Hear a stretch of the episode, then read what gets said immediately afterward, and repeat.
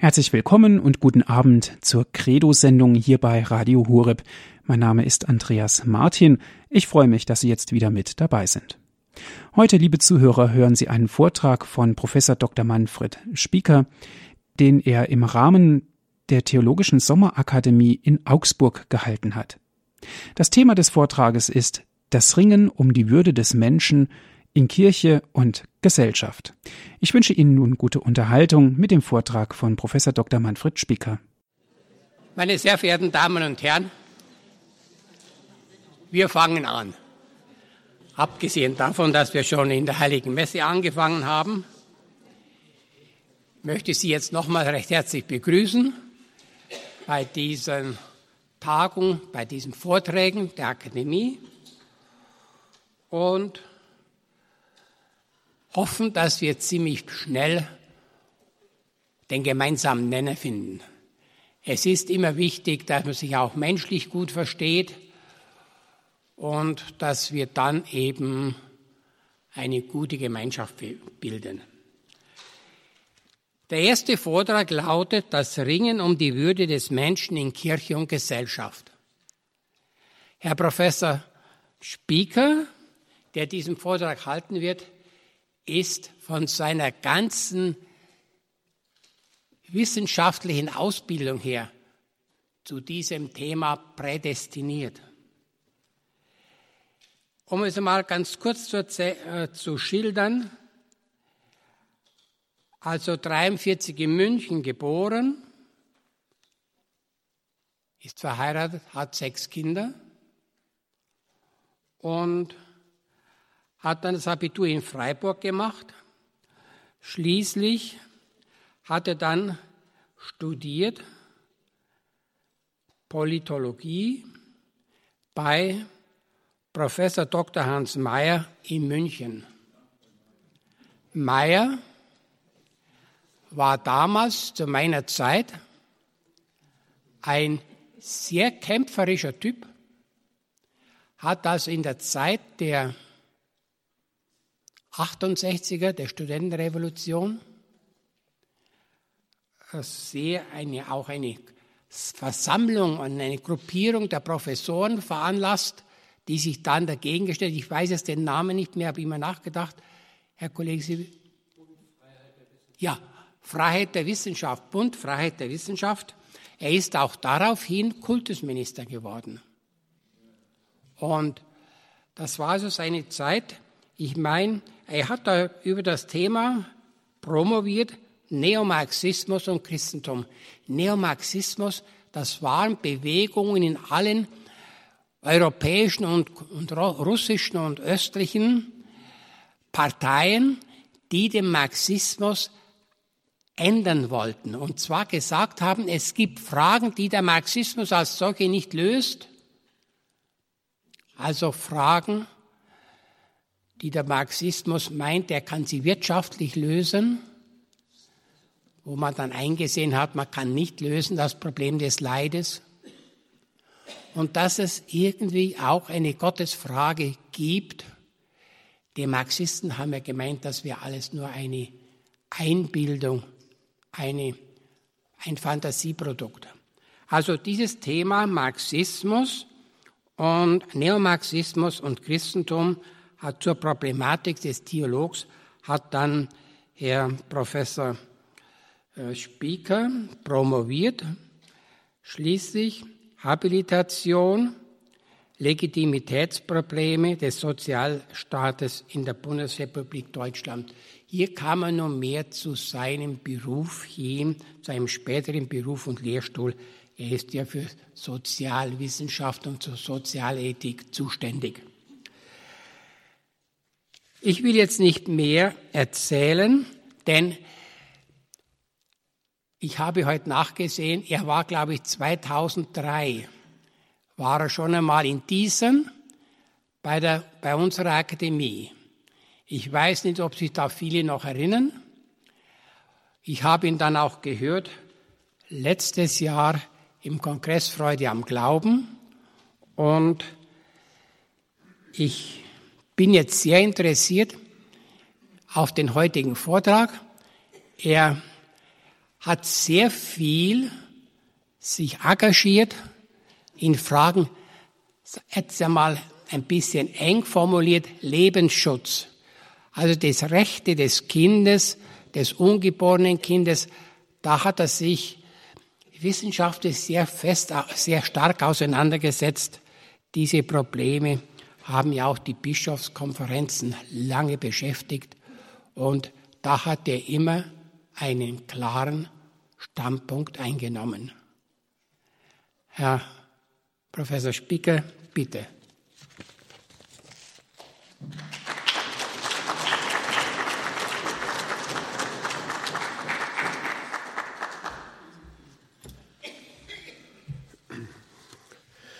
Lieber Herr Kollege Ziegenhaus, meine sehr verehrten Damen und Herren, es ist schon das dritte Mal, dass ich bei der Sommerakademie dabei bin. In Gießen war ich zweimal. Einmal, jedes Mal hat Herr Ziegenhaus mich genötigt, mich mit neuen Themen zu beschäftigen, bei denen ich im ersten Moment dachte, oh Gott, äh, das wird viel Arbeit machen.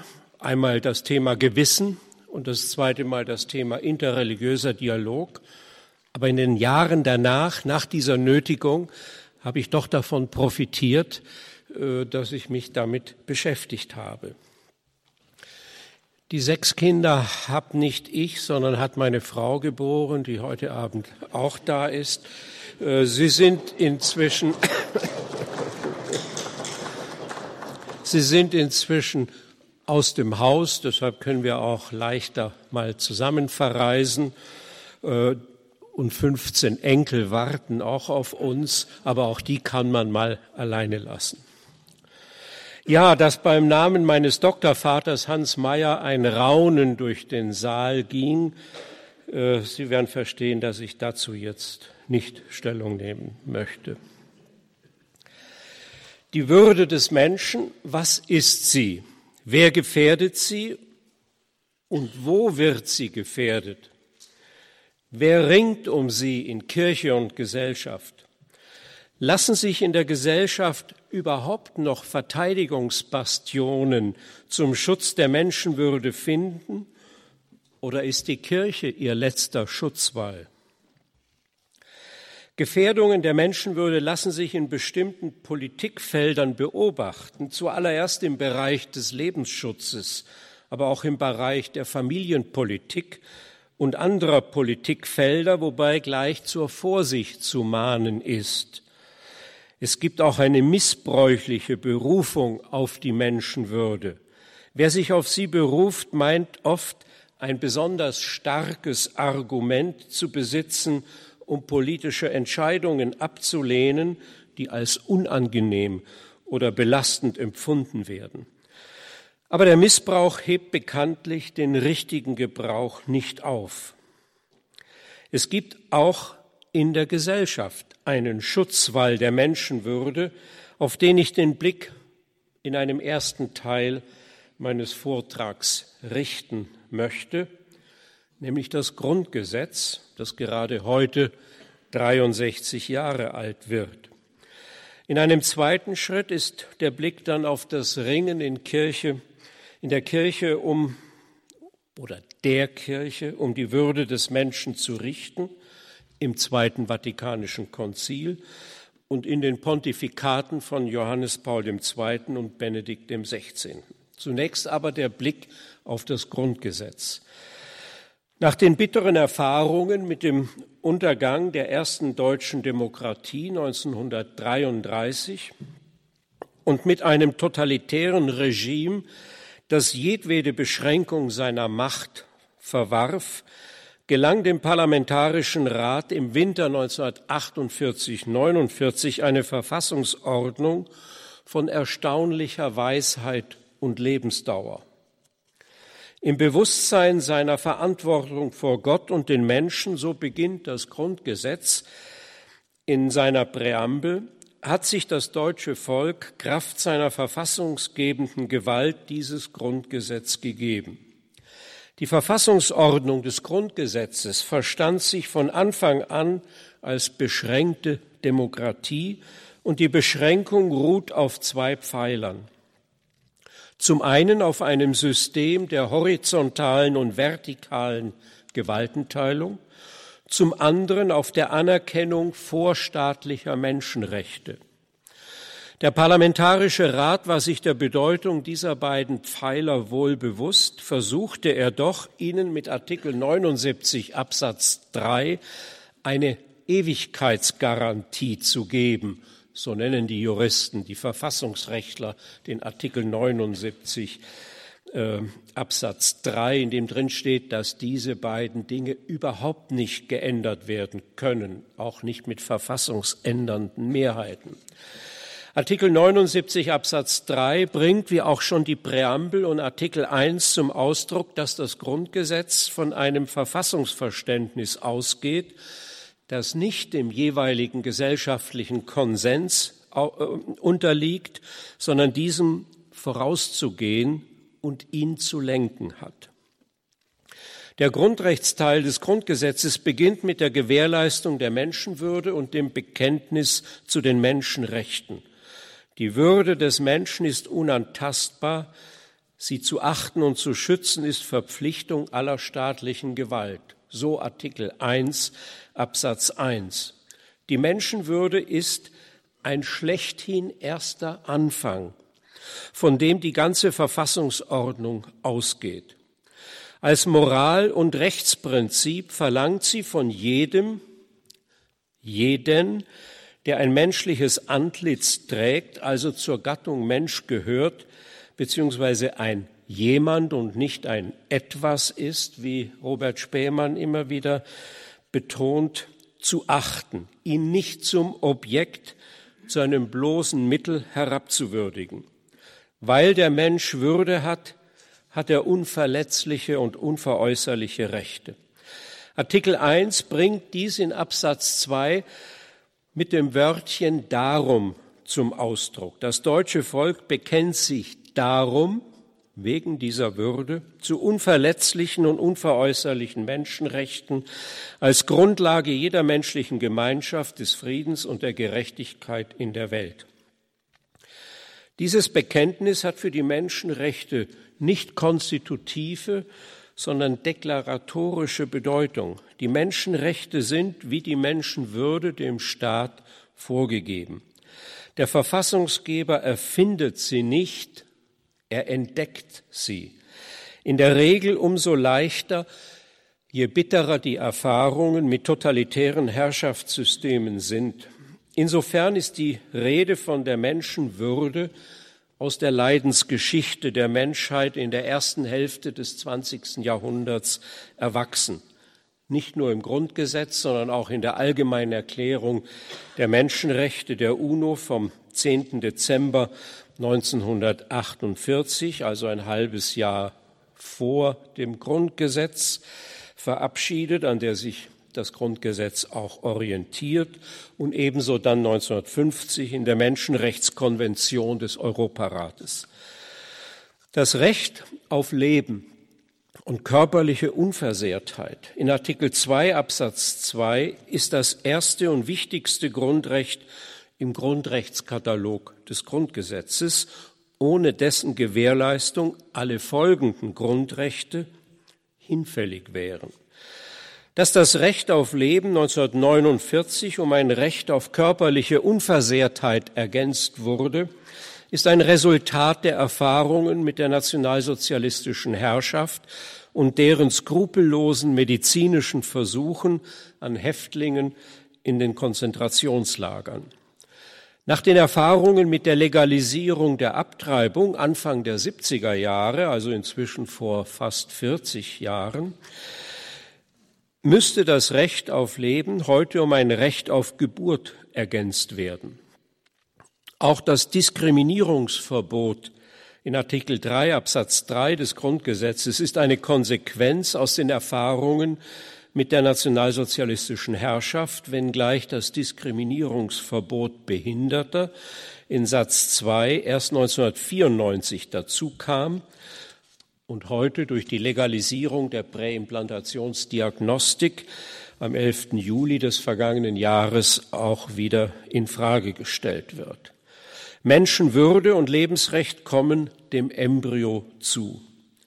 Das Bundesverfassungsgericht hat dies in seinen beiden Urteilen zum Abtreibungsstrafrecht 1975 und dann noch einmal 1993 mit markanten und eindeutigen Aussagen unterstrichen. Wo menschliches Leben existiert, so das Gericht 1975, kommt ihm Menschenwürde zu. Es ist nicht entscheidend, ob der Träger sich dieser Würde bewusst ist und sie selbst zu wahren weiß. Die von Anfang an im menschlichen Sein angelegten potenziellen Fähigkeiten genügen, um die Menschenwürde zu begründen. Menschenwürdige, Menschenwürde kommt schon dem ungeborenen menschlichen Leben zu, nicht erst dem menschlichen Leben nach der Geburt oder bei ausgebildeter Personalität, so das Bundesverfassungsgericht im zweiten Abtreibungsurteil 1993. Beim Ungeborenen handle es sich fährt das Gericht fort, um Individuelles in seiner genetischen Identität und damit in seiner Einmaligkeit und Unverwechselbarkeit bereits festgelegtes, nicht mehr teilbares Leben, das im Prozess des Wachsens und sich Entfaltens sich nicht erst zum Menschen, sondern als Mensch entwickelt. Nicht weniger klar waren die Aussagen des Bundesverfassungsgerichts 1975 zum Lebensrecht. Artikel 2 Absatz 2 schützt auch das sich im Mutterleib entwickelnde Leben als selbstständiges Rechtsgut, sagte das Gericht. Der mit der Empfängnis begonnene Entwicklungsprozess, so fährt das Gericht fort, ist ein kontinuierlicher Vorgang, der keine scharfen Einschnitte aufweist und eine genaue Abgrenzung der verschiedenen Entwicklungsstufen des menschlichen Lebens nicht zulässt. Er ist auch nicht mit der Geburt beendet. Jeder im Sinne des Artikels 2 Absatz 2 Satz 1 des Grundgesetzes ist jeder Lebende. Jeder ist daher auch das noch ungeborene menschliche Wesen. Keine rechtliche Regelung des Schwangerschaftsabbruchs könne deshalb daran vorbeikommen, dass, so noch einmal das Gericht, die Abtreibung unwiderruflich entstandenes menschliches Leben zerstört mithin eine Tötungshandlung ist und gegen die in Artikel 2 Absatz 2 Satz 1 verbürgte grundsätzliche Unantastbarkeit und Unverfügbarkeit des menschlichen Lebens verstößt. Wie steht es um den politischen Konsens im Hinblick auf den vom Grundgesetz vorgegebenen Schutzwall heute? Hat die Gesetzgebung in Deutschland diesen Schutzwall beachtet. Wenn nicht, hat die Rechtsprechung des Bundesverfassungsgerichts ihn verteidigt. Ein Vierteljahrhundert nach Inkrafttreten des Grundgesetzes am 23. Mai 1949, ein Vierteljahrhundert, nämlich bis 1974, wurde dieser Schutzwall nicht in Frage gestellt. Die Reform des Paragraphen 218 1974, 76, 92 und 95 wollten die Zahl der Abtreibungen senken. Das waren immer die erklärten Ziele aller vier Reformen. Alle Reformen waren von der Behauptung getragen, die Straflosstellung und dann ab 1992 die Legalisierung der Abtreibung werde wenigstens in der Summe Mutter und Kind besser schützen. Die Verwerfung der 1974 eingeführten Fristenregelung durch das Bundesverfassungsgericht 1975 als grundgesetzwidrig änderte jedoch nichts an der Legalisierung der Abtreibung. Alle zitierten Aussagen des Gerichts zur Menschenwürde und zum Lebensrecht des ungeborenen Kindes wurden durch den fünften Leitsatz des Urteils von 1975 unterlaufen, der dem Gesetzgeber anheimstellte, die Abtreibung straffrei zu lassen, wenn die Fortsetzung der Schwangerschaft für die Frau unzumutbar sei. Darüber hinaus waren zwei weitere Feststellungen des Gerichts geeignet, seine Verteidigung der Menschenwürde und des Lebensrechts des ungeborenen Kindes zu unterlaufen.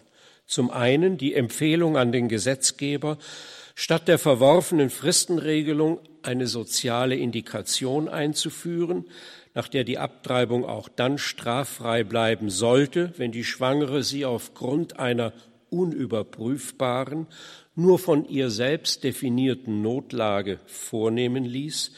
Zum anderen meinte das Gericht, der Gesetzgeber sei nicht gehindert, die grundgesetzlich gebotene rechtliche Missbilligung des Schwangerschaftsabbruchs auch auf andere Weise zum Ausdruck zu bringen als mit dem Mittel der Strafandrohung. Damit ebnete das Gericht den Weg zum Paradigmenwechsel in der Reform von 1992, weg vom Lebensschutz durch ein sanktionsbewährtes Abtreibungsverbot hin zum vorgeblichen Lebensschutz durch die nachweispflichtige Beratung. Das ist die heute noch geltende Rechtslage. Die Entwicklung des Abtreibungsstrafrechts von 1992 bis 1995 zeigt, dass weder der Gesetzgeber noch das Bundesverfassungsgericht bereit waren, den Schutzwall der Menschenwürde und des Lebensrechts konsequent zu verteidigen, den das Grundgesetz errichtet hatte. Das Gericht folgte der Mehrheit des Parlaments, die wiederum davon ausging, dass die öffentliche Meinung nicht mehr hinter dem Lebensrecht des ungeborenen Kindes stehe. Ernst Bender von 1971 bis 1983, selbst Präsident des Bundesverfassungsgerichts, tadelte seine Nachfolger, also die Richter, für ihre verfassungswidrige Anpassung selbst wenn die Einschätzung der öffentlichen Meinung durch das Gericht richtig sei, so Bender 1998, hätte das Gericht die von der Verfassung geschützten grundlegenden Wertvorstellungen verteidigen müssen, statt sie preiszugeben. Der Paradigmenwechsel im Abtreibungsstrafrecht, das sich unter der Hand immer mehr zum Abtreibungsrecht entwickelte, stellt das Selbstbestimmungsrecht der Schwangeren über das Lebensrecht des Kindes. Dies verletzt die Würde von Mutter und Kind. Dass dies für die ungeborenen Kinder verhängnisvolle Folgen hatte, wird vom Statistischen Bundesamt in Wiesbaden jährlich dokumentiert. Seit der faktischen Legalisierung der Abtreibung 1974 sind in Deutschland allein nach der offiziellen Statistik rund fünf Millionen, nach begründeten und plausiblen Schätzungen aber rund neun Millionen Kinder getötet worden. Das Verbot, Unschuldige zu töten, ist die Legitimitätsbedingung der Demokratie und des Rechtsstaats. Die Aufhebung dieses Verbots rechtlich regeln zu wollen, ist ein Widerspruch in sich. Sie kann nicht gelingen. Deshalb werden die Kontroversen über das Abtreibungsreglement und das Lebensrecht weitergehen. Der Mainzer Bischof Ketteler warnte schon 100 Jahre vor der Legalisierung der Abtreibung auf dem Freiburger Katholikentag 1875 vor einer Demokratie, die keine Grenzen anerkenne. Sie unterscheide sich nicht vom Absolutismus Ludwigs XIV., welcher seinen unumschränkten Willen, so Ketteler, als Gesetz geltend machte. Das ist Wahnsinn, das ist unerträglich, das ist Sklaverei für alle, die nicht zur Majorität der Gesetzgeber gehören, soweit Ketteler. Eine Demokratie, die die tödliche Diskriminierung von Ungeborenen zulässt, weil sie die Lebensentwürfe der Geborenen stören, wird auch vor der Diskriminierung der Alten nicht zurückschrecken, wenn diese den Jüngeren zur Last fallen. Eine solche Demokratie zerstört mit dem Rechtsstaat sich selbst.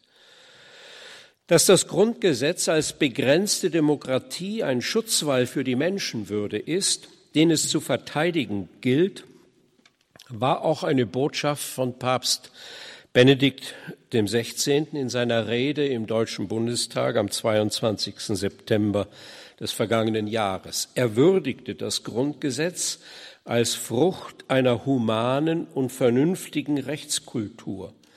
Im Gegensatz zu anderen großen Religionen habe das Christentum nie eine Rechtsordnung aus der Offenbarung vorgegeben, sondern auf Natur und Vernunft als die wahren Rechtsquellen verwiesen. Dies sei entscheidend gewesen für die Entwicklung des Rechts und der Humanität. Die Begegnung von Jerusalem, Athen und Rom bilde die innere Identität Europas, die im Bewusstsein der Verantwortung vor Gott und in der Anerkennung der unantastbaren Würde eines jeden Menschen Maßstäbe des Rechts gesetzt habe, die zu verteidigen in unserer historischen Stunde aufgegeben ist, so Benedikt. Wenn die Kirche in Fragen der Menschenrechte die Stimme erhebt, schrieb Papst Johannes Paul II. in seiner Enzyklika Evangelium Vitae 1995, wenn sie die unbedingte Achtung vor dem Recht auf Leben jedes unschuldigen Menschen von der Empfängnis bis zu seinem natürlichen Tod zu einer der Säulen erklärt, auf die sich jede bürgerliche Gesellschaft stützt, will sie lediglich einen humanen Staat fördern. Einen Staat, der die Verteidigung der Grundrechte der menschlichen Person, besonders der Schwächsten, als seine vorrangige Pflicht anerkennt. Also, sie will nicht da ein kirchliches Privilegium durchsetzen, sondern einen humanen Staat fördern. Bietet die Kirche aber auch eigene Beiträge im Ringen um die Würde des Menschen an. Ja, sie bietet solche Beiträge an. Deshalb lenke ich nun in einem zweiten Teil den Blick weg vom Grundgesetz und von den sich aus der Würde des Menschen ergebenden Menschenrechten hin zum Zweiten Vatikanischen Konzil und den Pontifikaten Johannes Pauls II. und Benedikts XVI. Das Zweite Vatikanische Konzil beginnt seine Pastoralkonstitution Gaudium et Spes mit einem Kapitel über die Würde der menschlichen Person. Dies ist schon von der Gliederung her ein starkes Signal, noch mehr aber durch seinen Inhalt. Die Konzilsväter geben der Pastoralkonstitution eine anthropozentrische Orientierung. Es sei die nahezu einmütige Auffassung von Gläubigen wie von Nichtgläubigen, dass alles auf Erden auf den Menschen als seinen Mittel- und Höhepunkt hinzuordnen ist. Das gilt dann für die Gesellschaft, die Wirtschaft, die Kultur, den Staat und auch für die Pastoral der Kirche. Johannes Paul II. kommt in seinem Pontifikat immer wieder darauf zurück, der Mensch ist der Weg der Kirche. Was aber ist der Mensch? Gaudium et Spes legt keine systematische Anthropologie vor, sondern, so Josef Ratzinger in seinem Kommentar im Lexikon für Theologie und Kirche 1968, ein Mosaik von elementaren Grundaussagen. In diesem Mosaik aber sind alle Dimensionen personaler Existenz enthalten. Die Geistnatur des Menschen und seine Leiblichkeit, seine Individualität und seine Sozialität, die Freiheit und die Verantwortung, die Ambivalenz und die Gottebenbildlichkeit. Der Mensch ist fähig, seinen Schöpfer zu erkennen. Seine Vernunft ist Teilhabe am Licht des göttlichen Geistes. In seiner Leiblichkeit vereint er Elemente der stofflichen Welt. Er überragt sie zugleich durch seine Vernunft. Sein Gewissen vermittelt ihm die objektiven Normen der Sittlichkeit und fordert ihn auf, das Gute zu tun und das Böse zu unterlassen. Nur frei kann sich der Mensch zum Guten hinwenden, seinen Schöpfer suchen und zur Einheit mit ihm gelangen. Aber die Freiheit des Menschen ist durch die Sünde verwundet. Nur mit Hilfe der Gnade Gottes kann er die Hinordnung seiner selbst und der ganzen Schöpfung auf Gott zur vollen Wirksamkeit bringen. Der Dramatik der menschlichen Ambivalenz, also seiner Fähigkeit, konstruktiv und destruktiv handeln zu können, und zwar jeder Mensch, nicht hier die, die konstruktiv handeln und da die, die destruktiv handeln, sondern in jedem Menschen ist das enthalten. Diese Dieser Dramatik ist die ganze Ziffer 13 von Gaudium et Spes gewidmet. Der Mensch ist in sich selbst zwiespältig. Deshalb stellt sich das ganze Leben des Menschen, das Einzelne wie das Kollektive, als Kampf dar, und zwar als einen dramatischen zwischen Gut und Böse, zwischen Licht und Finsternis. So Gaudium et Spes in Ziffer 13 und 37. Der christologische Schlussabschnitt im ersten Kapitel von Gaudium et Spes über die Würde der Person ist der Schlüssel zum ganzen Kapitel. Nur im Geheimnis des fleischgewordenen Wortes kläre sich das Geheimnis des Menschen wahrhaft auf. Christus erschließe dem Menschen seine höchste Berufung. Er, der das Bild des unsichtbaren Gottes ist, der Kolosserbrief wird hier zitiert, ist zugleich der vollkommene Mensch der den Menschen die Gott-Ebenbildlichkeit wiedergab, die von der ersten Sünde her verunstaltet war. Für Karol Wojtyła war Gaudium et Spes Ziffer 22, so schreibt George Weigel in seiner großen Biografie über Johannes Paul II., der theologische Angelpunkt des ganzen Konzils. Zusammen mit einer Aussage in Ziffer 24 sei sie der in seinen Lehrschreiben am häufigsten zitierte Konzilstext. Die Aussage in Ziffer 24, nur durch die aufrichtige Hingabe seiner selbst kann der Mensch sich selbst vollkommen finden. Nicht in der Selbstbestimmung, sondern in der Selbsthingabe findet der Mensch die Erfüllung seines Lebens. Christi Tod am Kreuz und die Eucharistie sind die Paradigmen dieser Selbsthingabe. Gaudium et Spes 22 und 24 sind der rote Faden für das gesamte Pontifikat Johannes Pauls II. Von seiner ersten Enzyklika Redemptor Hominis 1979 bis zu seinem Sterben und seinem Tod in der Osterwoche 2005, seiner letzten Enzyklika wie George Weigel dieses Sterben nennt. Aus der anthropozentrischen Perspektive der Pastoralkonstitution ergibt sich eine Reihe von Konsequenzen für das Verständnis von Ehe und Familie, von Staat und Wirtschaft, die hier nur angedeutet, aber nicht erörtert werden können.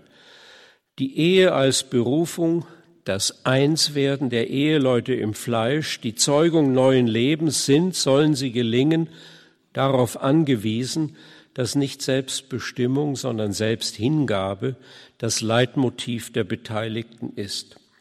Die Demokratie als Staatsordnung, die allen Bürgern die Möglichkeit gibt, teilzuhaben an der rechtlichen Grundlegung des Zusammenlebens und der Wahl der Regierenden, entspricht der menschlichen Natur. Ursprung, Träger und Ziel der politischen wie der wirtschaftlichen Ordnung ist die Person. Das sind nur Andeutungen. Zentrale Legitimitätsbedingung jeder Demokratie ist der Schutz des menschlichen Lebens. Seit mittlerweile vier Jahrzehnten wird in vielen Staaten gegen diese Legitimitätsbedingung verstoßen. Das Ringen um die Menschenwürde ist deshalb ein Ringen um das Lebensrecht. Bereits in seiner ersten Rede vor der Vollversammlung der Vereinten Nationen am 2. Oktober 1979, also ein Jahr nach seinem Amtsantritt, hat Papst Johannes Paul II. an diese Legitimitätsbedingung der Demokratie erinnert. Ich zitiere, an der Sorge für das Kind noch vor seiner Geburt, vom ersten Augenblick seiner Empfängnis an und dann in den Jahren der Kindheit und der Jugendzeit erkennt man zuerst und grundlegend das Verhältnis des Menschen zum Menschen. Zitat Ende. Mit seinem Kampf gegen die Kultur des Todes versuchte er deshalb auch, eine Selbstzerstörung der Demokratie zu verhindern. Was ist die Kultur des Todes? Kultur des Todes ist ein sperriger Begriff. Sie hat nichts zu tun mit der Ars Moriendi, jener Kunst des Sterbens eines reifen Menschen, der dem Tod ebenso bewusst wie gelassen entgegengeht, ja ihn wie Franz von Assisi als Bruder betrachtet. Er hat auch nichts zu tun mit Mord und Totschlag, die es unter Menschen gibt, seit Kain seinen Bruder Abel erschlug, auf denen aber immer der Fluch des Verbrechens lag. Kultur des Todes meint vielmehr ein Verhalten einerseits und gesellschaftliche sowie rechtliche Strukturen andererseits, die bestrebt sind, das Töten gesellschaftsfähig zu machen, indem es als medizinische Dienstleistung oder als Sozialhilfe getarnt und mit dem Mantel der Legalität umkleidet wird. Die Kultur des Todes will das Töten vom Fluch des Verbrechens befreien. Die Kultur des Todes ist somit nicht nur ein Angriff auf das Leben und die Würde des Menschen, sondern ein tödliches Gift für die rechtsstaatliche Demokratie. Welche Erwartungen Johannes Paul II. an christliche Politiker im Hinblick auf ihr Ringen um die Würde des Menschen und den Schutz des Lebens hatte, hat er in zahlreichen Ansprachen an Politiker jener Länder, die die Abtreibung legalisiert haben, deutlich gemacht. Ein Höhepunkt seines unerschütterlichen, klugen und mutigen, ja bisweilen kühnen Eintretens für eine am Naturrecht orientierte Gesetzgebung waren seine Ermahnungen an Richard von Weizsäcker, bei dessen Abschiedsbesuch als Bundespräsident im Vatikan am 3. März 1994.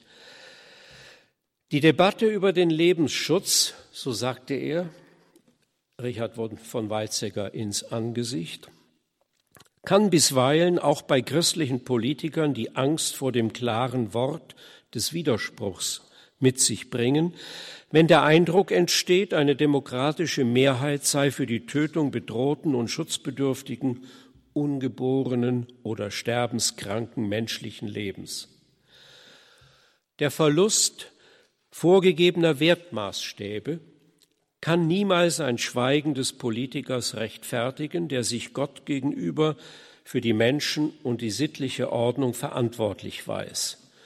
Die Klugheit des in der politischen Verantwortung Stehenden zeigt sich in dem Maß, in dem er einer vermeintlich applaudierenden Mehrheit auch dann entgegenzutreten in der Lage ist, wenn es um die Grundwerte menschlicher Kultur geht, Gerade in Grenzfragen des Lebens, in der nicht mehr unbedingt ein gesellschaftlicher Konsens besteht, muss bisweilen ein unbequemes Wort gesprochen werden. Zitat Ende. Dies gilt auch für Bischöfe, auch auf Katholikentagen. Das unbequeme Wort, das Johannes Paul von einem verfassungstreuen Politiker erwartete, hat er selbst nie gescheut. Nicht nur gegenüber Politikern, sondern auch gegenüber Bischöfen, insbesondere gegenüber der Mehrheit der deutschen Bischöfe, die sich nach der Reform des Abtreibungsstrafrechts 1995 an der nachweispflichtigen Schwangerschaftskonfliktberatung beteiligten.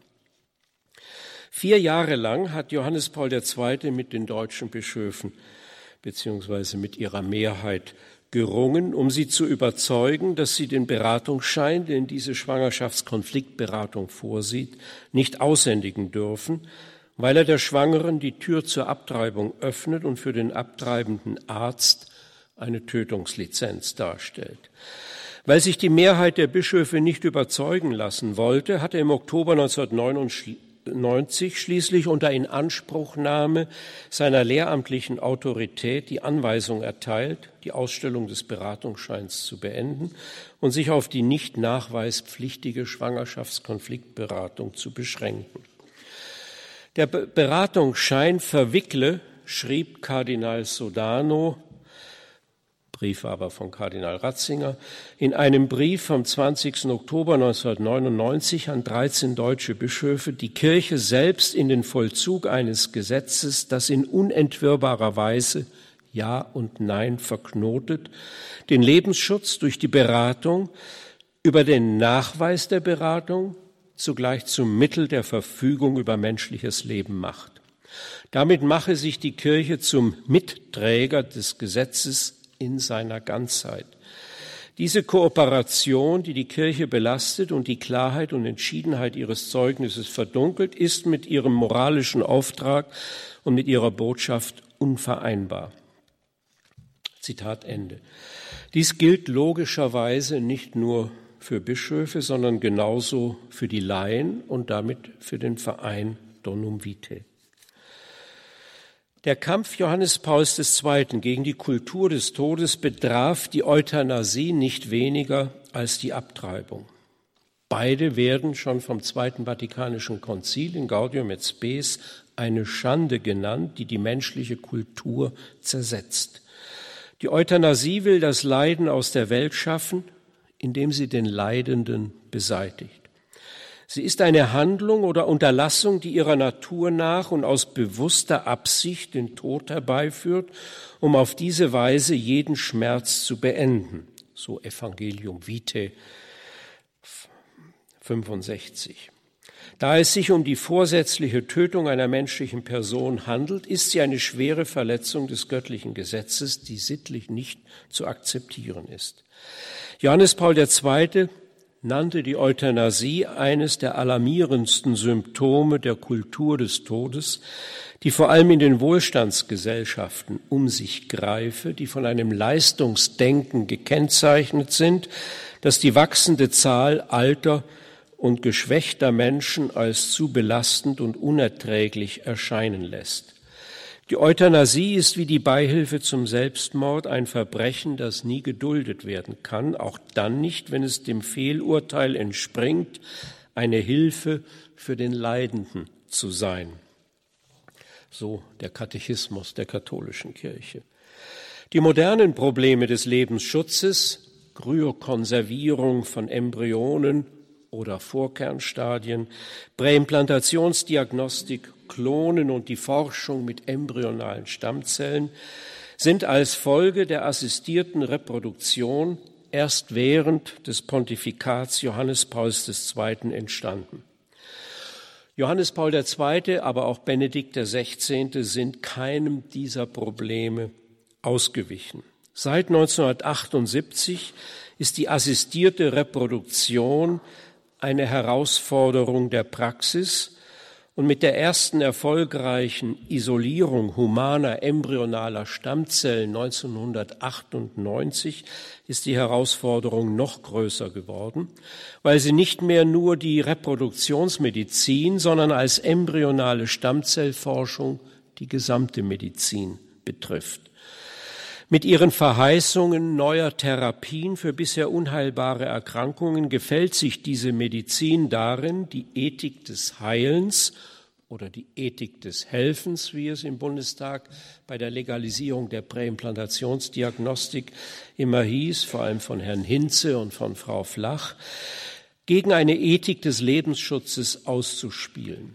In der Instruktion Donum Vitae über die Achtung vor dem beginnenden menschlichen Leben und die Würde der Fortpflanzung vom 10. März 1987, den Titel dieses Dokuments hat eben der Verein, der den Schein weiter ausstellt, abgekupfert, hat die Glaubenskongregation die assistierte Reproduktion zum einen aus der Perspektive der Paare geprüft, die mittels in-vitro-Fertilisation Eltern eines Kindes werden wollen und zum anderen aus der Perspektive des Kindes, das auf diese Weise erzeugt wird. Die Glaubenskongregation kommt aus beiden Perspektiven zu einer Ablehnung der assistierten Reproduktion. Sie hat diese Ablehnung unter Benedikt XVI. in der Instruktion Dignitas Personae im Dezember 2008 bekräftigt.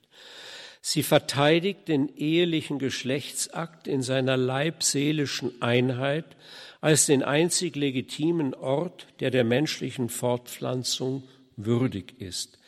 Die Eheleute hätten das Recht und die Pflicht, dass der eine nur durch den anderen Vater oder Mutter wird. Die Fortpflanzung werde ihrer eigenen Vollkommenheit beraubt, wenn sie nicht als Frucht des ehelichen Liebesaktes, sondern als Produkt eines technischen Eingriffs im Labor angestrebt werde. Die Menschenwürde und die aus ihr abgeleitete Pflicht, den anderen Menschen nicht ausschließlich als Instrument zur Erfüllung des Kinderwunsches zu benutzen, gebieten eine Form der Fortpflanzung, in der sich Mann und Frau als Personen begegnen und im biblischen Sinn erkennen.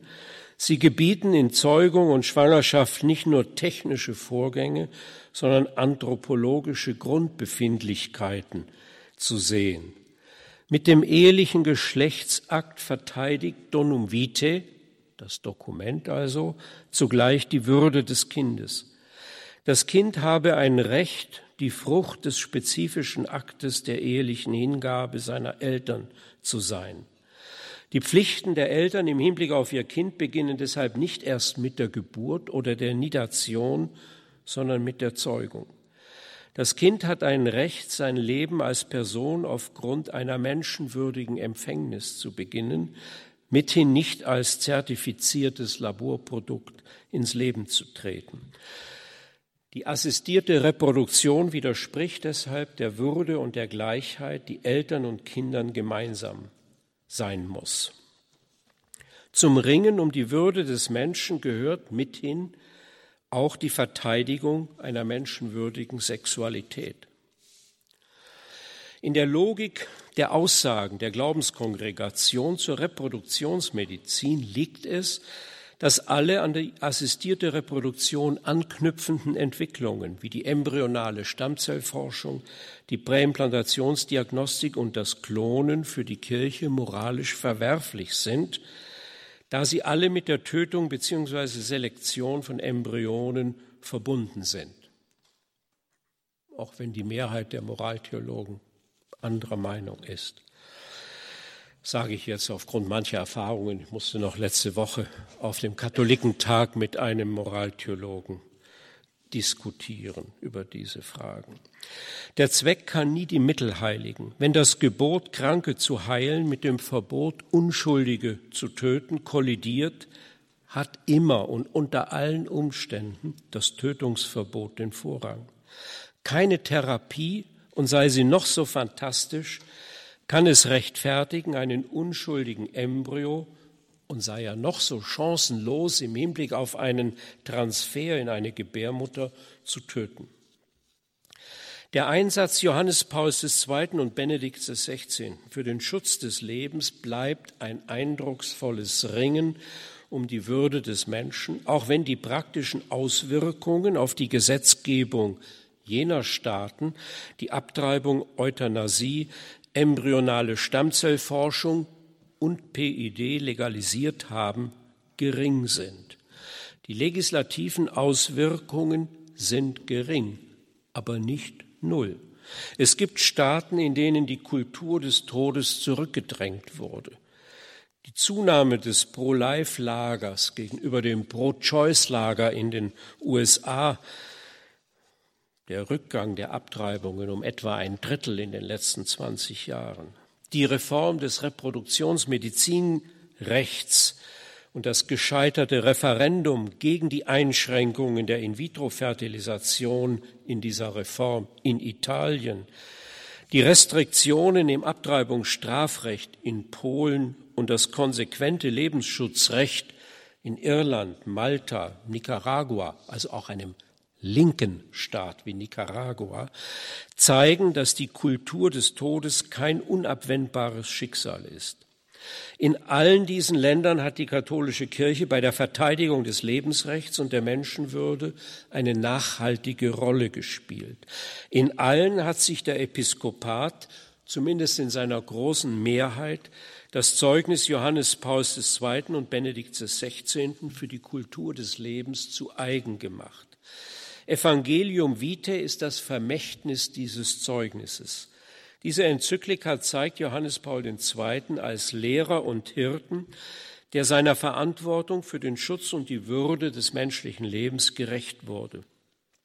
Sie zeigt ihn als Felsen, den die Kultur des Todes nicht überwältigt, als Verteidiger des Rechtsstaats, dem auch die säkulare Welt den Respekt nicht versagt. Dieser Einsatz bleibt eine Verpflichtung für alle Christen.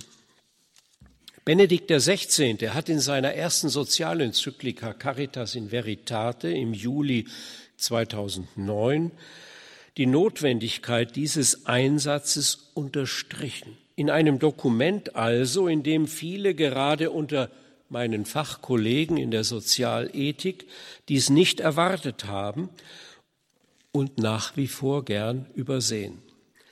Eine, ja die zentrale Botschaft dieser Enzyklika ist die Feststellung, dass sich die humane Entwicklung jeder Gesellschaft am Umgang mit der Technik der Biomedizin entscheidet.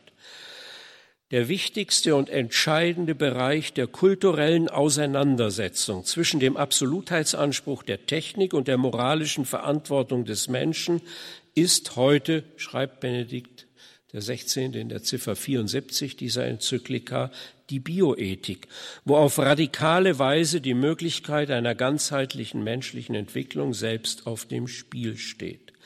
Hier stehe man vor einem Entweder oder. Schon Paul VI.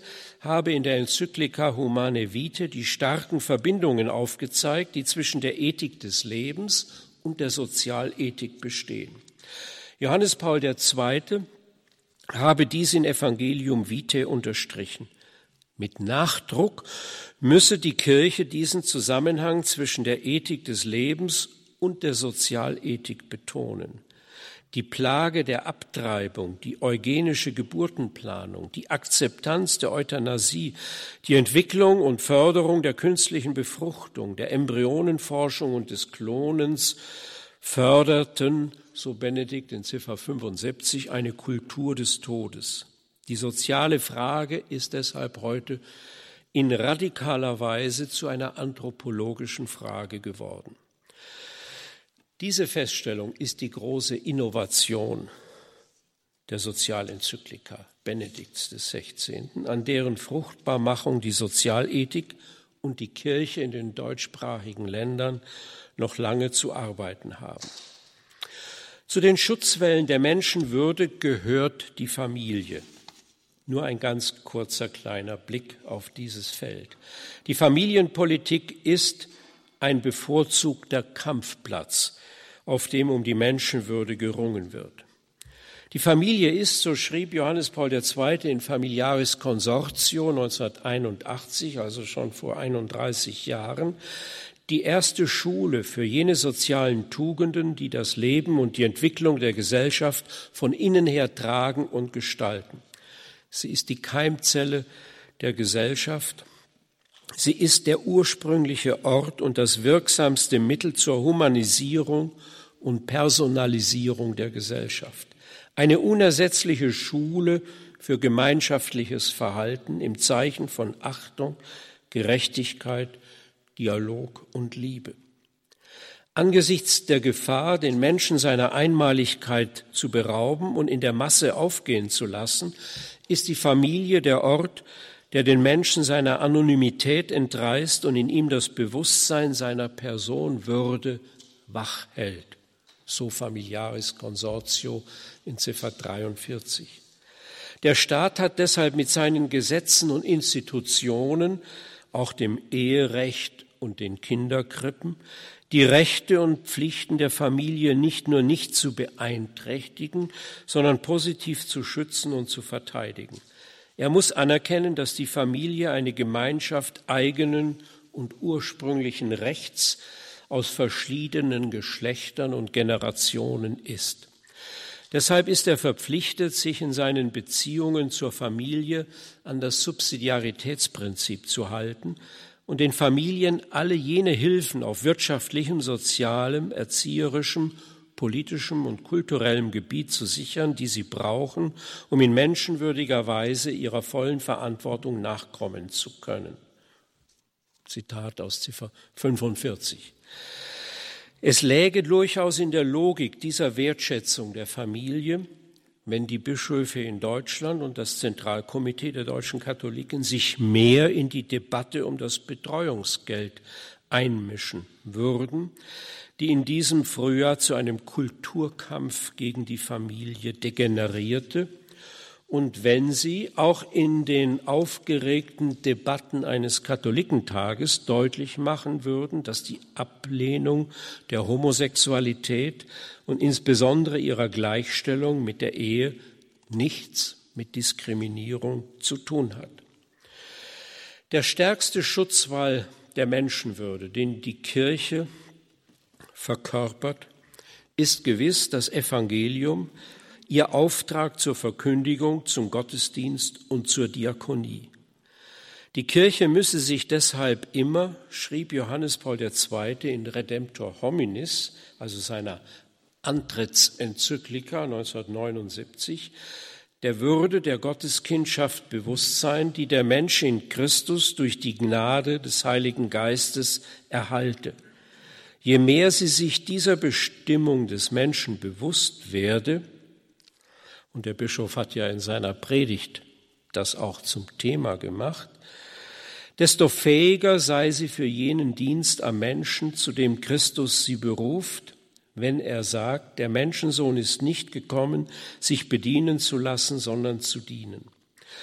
Dieser Geist, um den wir an Pfingsten bitten und heute gebetet haben, hat die Jünger Jesu, die bei seiner Gefangennahme noch geflohen waren oder ihn verleugneten, zu Aposteln gemacht, die den Aufbruch wagten, die keine, keinen Weg scheuten und Schläge und Gefangennahme erduldeten, um das Evangelium zu bezeugen.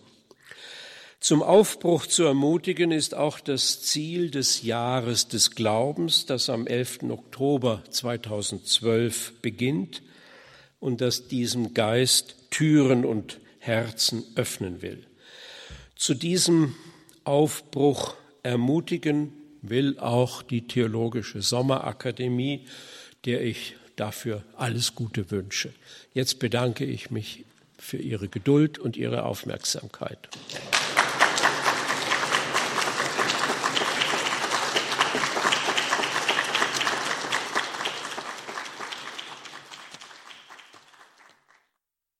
Das war ein Vortrag von Professor Dr. Manfred Spieker aus Osnabrück, den er im Rahmen der Theologischen Sommerakademie in Augsburg gehalten hat.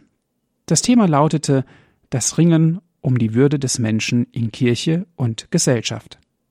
Wenn Sie, liebe Zuhörer, gerne nochmal diesen Vortrag nachhören möchten, bestellen Sie sich einen CD-Mitschnitt.